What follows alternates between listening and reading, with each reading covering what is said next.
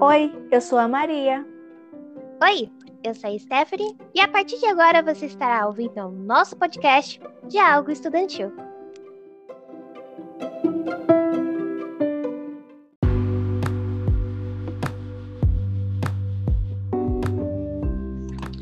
Boa tarde, pessoal.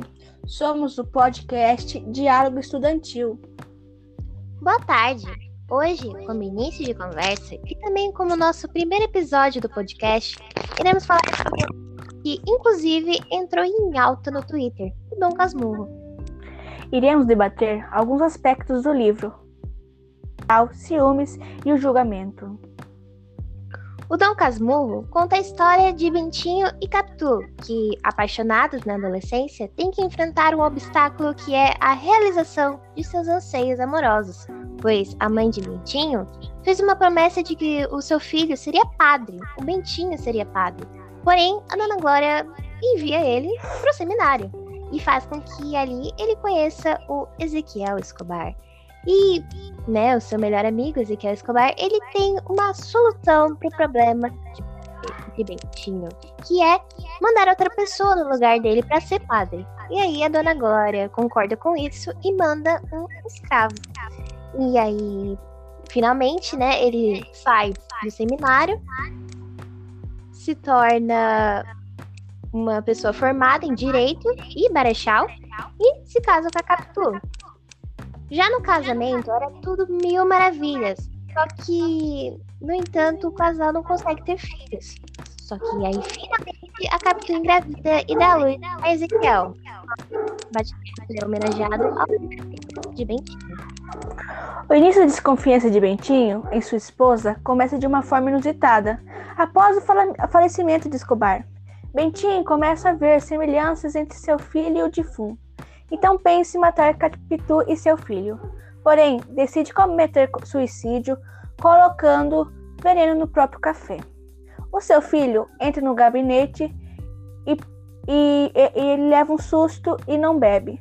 Então, Bentinho toma, faz o filho tomar o café envenenado, mas antes de dar o café para o menino, desiste. E por fim, joga na cara de Capitu que o filho não é de, de, dele ela nega e ironiza, pois até os defuntos, nem os mortos escapam aos seus ciúmes. O casamento estava acabando e eles precisavam manter as aparências.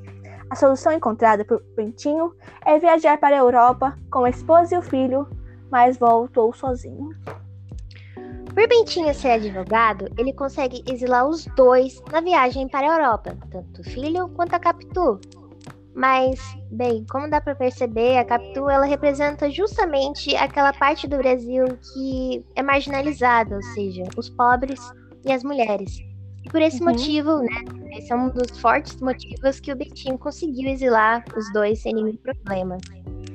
Pois é. Além disso, o, o Bentinho era um homem emotivamente arrasado e instável, porque ele narra os fatos que não conhece bem, podendo ser fruto do, da sua imaginação com concepção é, precipitada. Ele coloca Capitu como uma pessoa articuladora, colocando em dúvida a figura dela para o leitor. O sentimento de ciúme de Bentinho pode ter desvirtuado a figura da personagem, influenciando a forma como o leitor interpreta o livro.